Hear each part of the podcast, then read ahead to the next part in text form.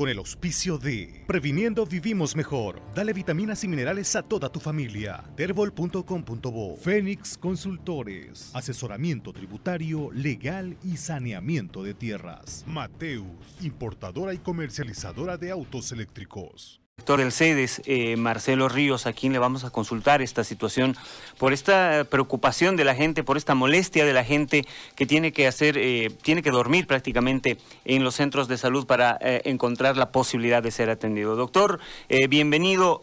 Cuéntenos. esta realidad sigue vigente, la gente se sigue quejando y el sistema de salud parece que sigue colapsado a pesar de todo. Buenos días, sí, ¿cómo está? Muchas gracias, eh, César. Un saludo ya a José Gary, además del equipo que nos acompaña en la, en la radio. Gracias por el espacio. Y sí, es una preocupación que la verdad que nunca ha dejado de ser este, lamentable, ¿no es cierto?, la situación, una situación de estructura complicada, compleja, que hasta ahora no se puede resolver eh, porque Lamentablemente, como ya lo hemos dicho, hasta ahorita, después de muchos años, eh, ningún gobierno nacional ha podido este, eh, dar la línea o, ha mostrado voluntad política para que la parte técnica pueda este, ejercer lo que necesita, para que la población pueda tener eh, una oferta de consulta externa, sobre todo, que pueda llegar a cubrir la demanda mínima hay que hay que dividir sí, un poco las cosas para aclarar eh, el tema de las filas es un tema específicamente que responde a un área de cada uno de los establecimientos que se llama el servicio de consulta externa. No tiene este, nada que ver de manera directa con los otros servicios como los de hospitalización o los de emergencia u otros más poquito para poder clarificar las áreas, porque cada una de las áreas de los establecimientos, sin importar el nivel, es decir, primer, segundo, tercer nivel de atención de complejidad, tiene sus, sus problemas también, ¿no? Este, no, no digo que no, tiene sus problemas también. Pero, eh, evidentemente, a pesar de, las de las acciones que cada nivel local, tanto municipal como departamental, hayan podido hacer los últimos años, este, no ha sido suficiente tampoco, este, porque evidentemente la, se necesita este, no solamente eh, eh, avanzar un poco los linderos de la de la de la competencia eh, exclusiva que tiene el gobierno nacional al respecto este sino también se necesita plata pero no es este para un rato pues no se necesita sostenibilidad porque estamos hablando de planilla estamos hablando que el recurso humano en salud es caro es eh, un recurso humano que en el tiempo va creciendo porque tiene bastantes, eh, ha logrado con conquistas no solamente sindicales, sino gremiales, ha logrado algunos beneficios que se ven después y que eso le genera pues un peso, que es uno de los de los eh, eh puntos, creo yo, de, de, obstáculo que quizás el gobierno eh, eh, le pone peros, porque saben ellos que una vez usted empieza y crea ítem, no lo va a poder detener nunca más, ¿no es cierto? Y esto, por eso hablé de voluntad política, porque, y no me refiero a la política partidista, ¿no? Sino a la política de pública de salud, de que este un presidente o una presidenta tome una decisión, establezca una política de Estado, como lo hizo Chile hace muchos años atrás, y hoy vemos los resultados, ¿no es cierto?, con un sistema de salud fuerte, con una política de recursos humanos, al punto al punto de que este, actualmente el país, eh, el Sistema Nacional de Salud, no cuenta con ninguna ley o normativa que reglamente las políticas de recursos humanos en salud. No hay. No hay una política clara, hay un reglamento interno, es sancionatorio, hay, pero algo que te diga cómo se va a hacer el crecimiento vegetativo, que te diga cómo vas a hacer el cálculo para estimar la cantidad de médicos, enfermeras y auxiliares por la comunidad, no existe una política de recursos humanos salió del país. Entonces, desde ahí ya te das cuenta, por lo tanto, cuál ha sido el grado, ¿no es cierto?, de, de querencia que ha tenido el sistema de salud y por ende los gobiernos locales este, se conflictúan porque no tienen dónde parapetarse, para poder jalar económicamente algo y por ende los sindicatos han crecido también porque no tienen este posibilidad que alguien los los los, los les ponga el brete, ¿no es cierto? y para que se orienten más bien a pujar este, contra un gobierno que necesita y está obligado ahora más que nunca a dar soluciones inmediatas, ya no inmediatas, sino inmediatas en el tema de salud. Doctor, en el tiempo más álgido de la pandemia se hablaba de la creación de la dotación de ítems em, en todo el país y también aquí en Santa Cruz, por supuesto. Em, ¿Estos ítems están ya en Santa Cruz o simplemente fueron contratos y hay que seguir peleando otra vez desde cero? Ya, parece un parece un, un juego de, del ajedrez, son, son varias las fichas, hay que explicar ahí.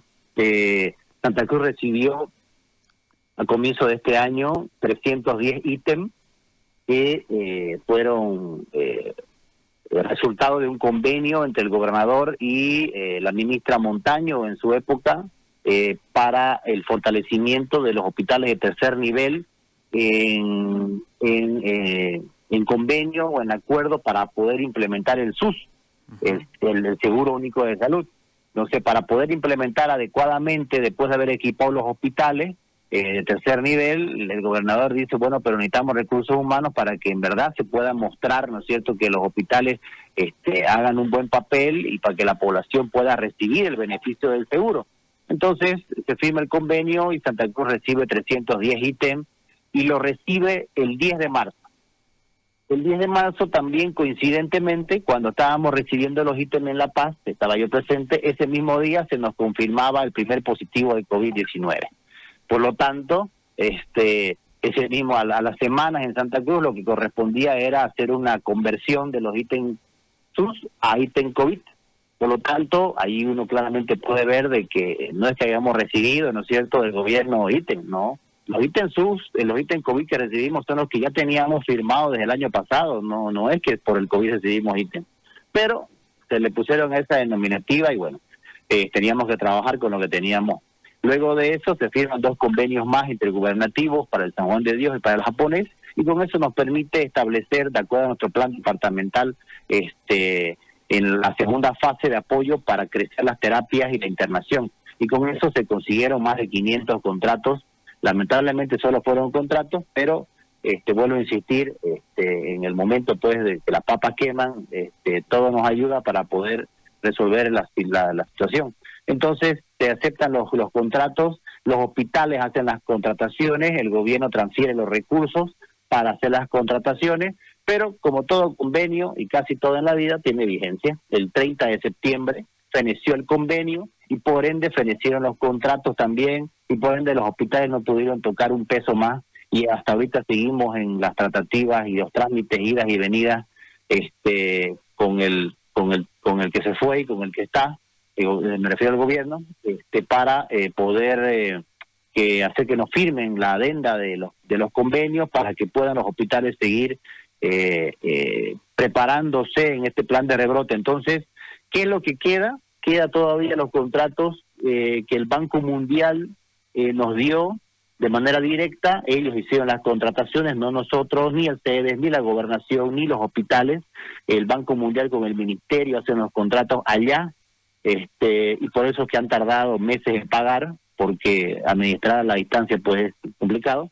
Entonces, eh, con eso siguen vigentes los contratos solamente de las terapias, la de Montero, la del Domo del japonés, la de la terapia del San Juan de Dios, esas son las terapias vigentes, que siguen teniendo pacientes, obviamente, este, y ellos, esos son los que siguen trabajando en este momento. ¿Se necesitan más? Sí, se necesitan más, por eso es que en, una, eh, en un debate y análisis en el COET anterior, el gobernador explicaba y recomendaba de que se inicien las gestiones administrativas financieras con el gobierno actual para nuevamente este obtener de ellos pues las transferencias de recursos necesarios en el marco de la emergencia que corresponde para que podamos nosotros empezar, eh, ellos o nosotros, empezar con los trámites otra vez de convocatoria, contratación de personal, tener todo listo, ¿no es cierto?, para que eh, si comienza un rebrote mañana, pasado, para Navidad o para Carnaval, podamos tenerlo ya listo, escrito, firmado y solamente sea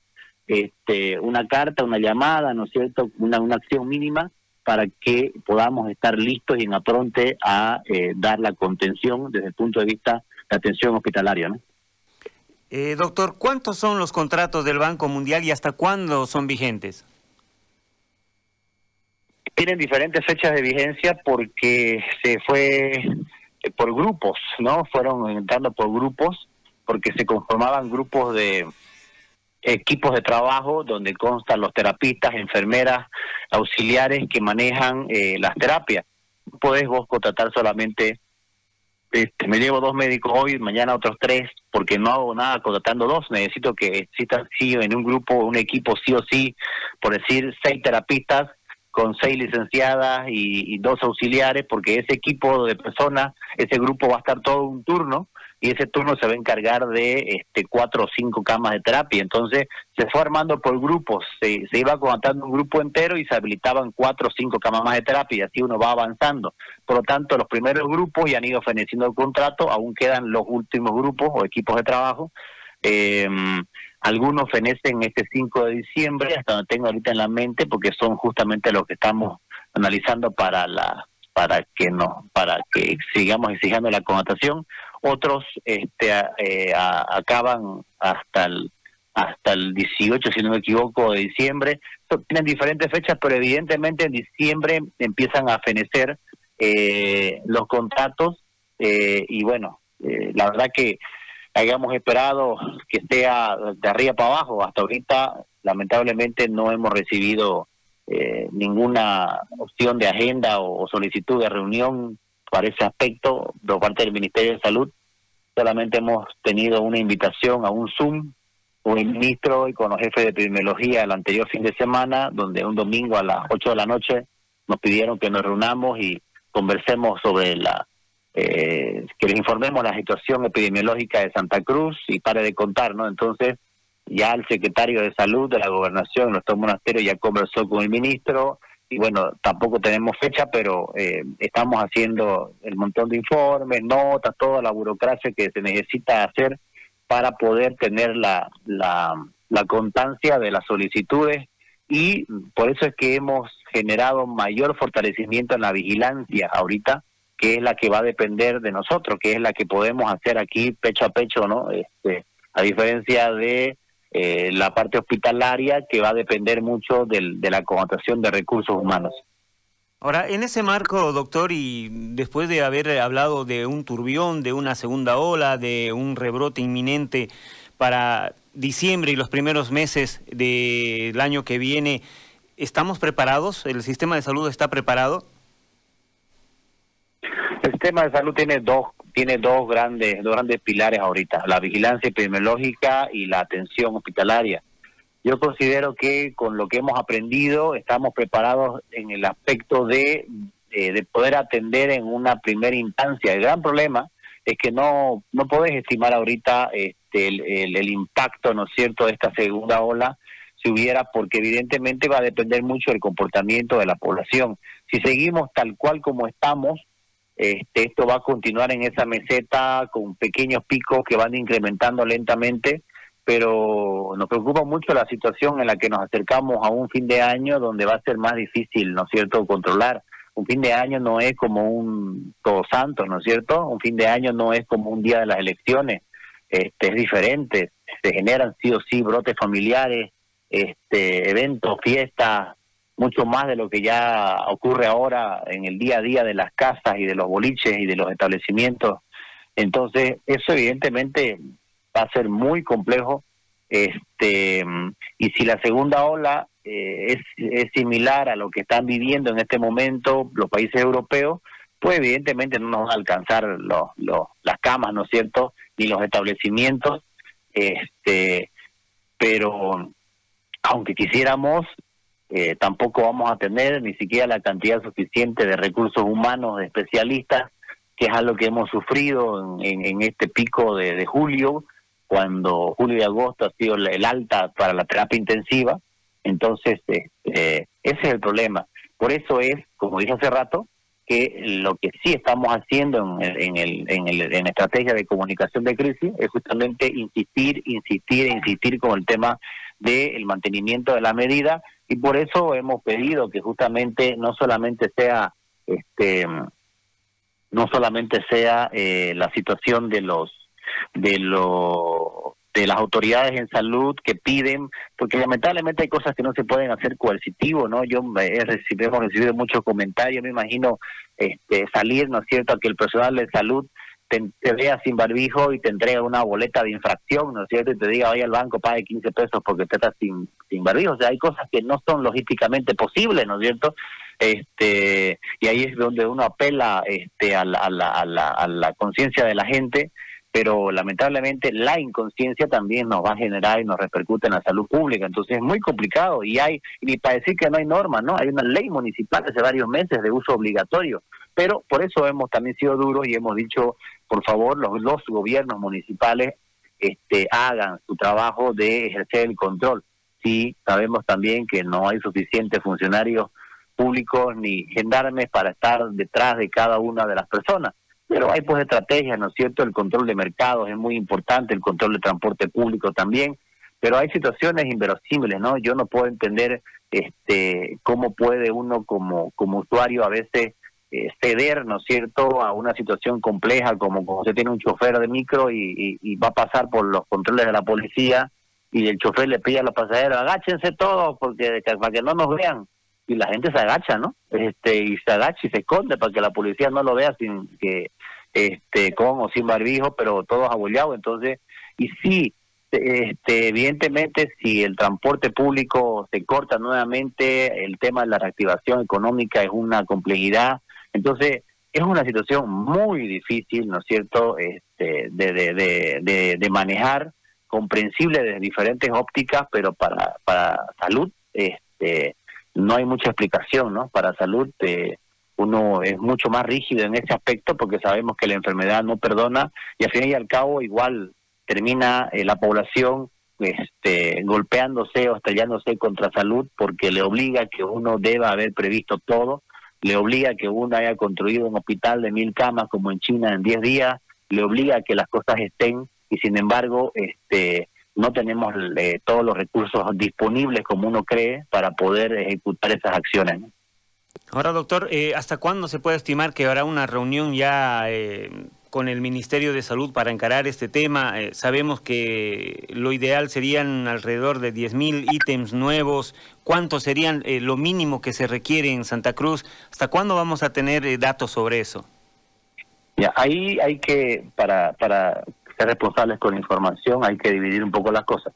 La solicitud de 10.400 ítems que tiene el departamento como necesidad es la solicitud que hemos hecho el año pasado y la hemos eh, eh, reinstalado este año también, no por el COVID. Evidentemente, ayudaría, suple todo lo que quiera, pero no es solo por el COVID, es la necesidad de acuerdo a la capacidad instalada. Me explico.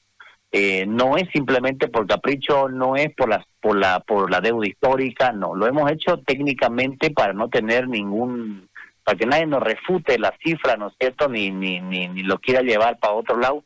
Este se ha hecho un estudio el año pasado como debe ser, este donde se ha contado cada uno de los, por ejemplo, un ejemplo, usted hemos ido a un centro de salud, que se llama San Antonio y hemos dicho, bueno, en San Antonio cuántos consultorios hay? Cuatro muy bien, ¿cuánto? Si hay cuatro consultorios, significa que usted necesita cuatro médicos que estén sentados ahí en la mañana, cuatro médicos que estén sentados ahí en la, en la tarde, ¿no es cierto? Porque lamentablemente los centros de primer nivel eh, en las tardes no tienen más que un solo médico trabajando y tiene consultorios que están vacíos, ¿no? Entonces, este, porque ahí es donde necesitamos el personal, por eso hay colas, ¿no es cierto? Porque la oferta es, es, es baja, entonces, y sin embargo infraestructura hay. Entonces, ese centro de salud este, tiene cuatro médicos, los tengo, bien, ok, en la mañana. En la tarde, ¿tiene médico? Solo uno, muy bien. ¿Cuánto le faltan? Tres, muy bien. Anoten San Antonio, tres. Y así hemos ido a todos los centros de salud, este, con la participación obviamente de los gerentes.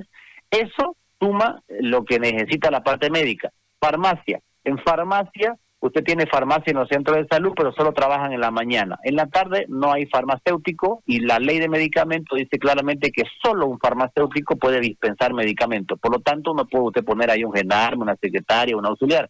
Eso significa que necesita farmacéutico en la mañana, farmacéutico en la tarde. Y si en la tarde hay un médico que atiende y da receta, ¿quién entrega el medicamento? Nadie. Por lo tanto, el, paciente tiene que volver al día siguiente al, centro de salud en la mañana a pedir su, su medicamento por el seguro. Y algunos no vuelven, pues no, y al final terminan gastando y el seguro no funciona. Entonces, ahí también se necesitan farmacéuticas y se ha contado cuántas farmacéuticas. Así se ha ido nivel por nivel, eh, profesional, o sea, todo por capacidad instalada y de ahí ha salido la cifra de 10.407 ítems este, eh, de diferentes profesiones y niveles para todo el departamento. No estoy hablando de las 50 y los 56 este, municipios de las 15 provincias. ¿Para cuándo? Pues no tenemos la respuesta. Este, tampoco tenemos respuesta de la fecha. Por lo menos hasta ayer no, no, no, el secretario de Salud no nos ha actualizado ninguna agenda de que les hayan dado fecha este, para, para conversar sobre este y los otros temas pero no nos detenemos de manera por telefónica hemos conseguido tener enlace con el ministerio y estamos empezando a conversar por lo menos en, eh, en, otros temas este, que sí o sí no se detienen los programas nacionales el tema de enfermedades transmisibles no transmisibles el tema de vacunación hay muchos temas en salud que seguimos trabajando y manejando. Este bueno y ahora el tema del dengue que también es la, la, preocupación, no es nueva, es una preocupación constante, pero ahora con mucho más, este, con mucho más celo, estamos en eso todos los días por, por los datos que nos arrojó la encuesta entomológica en Santa Cruz de la Sierra.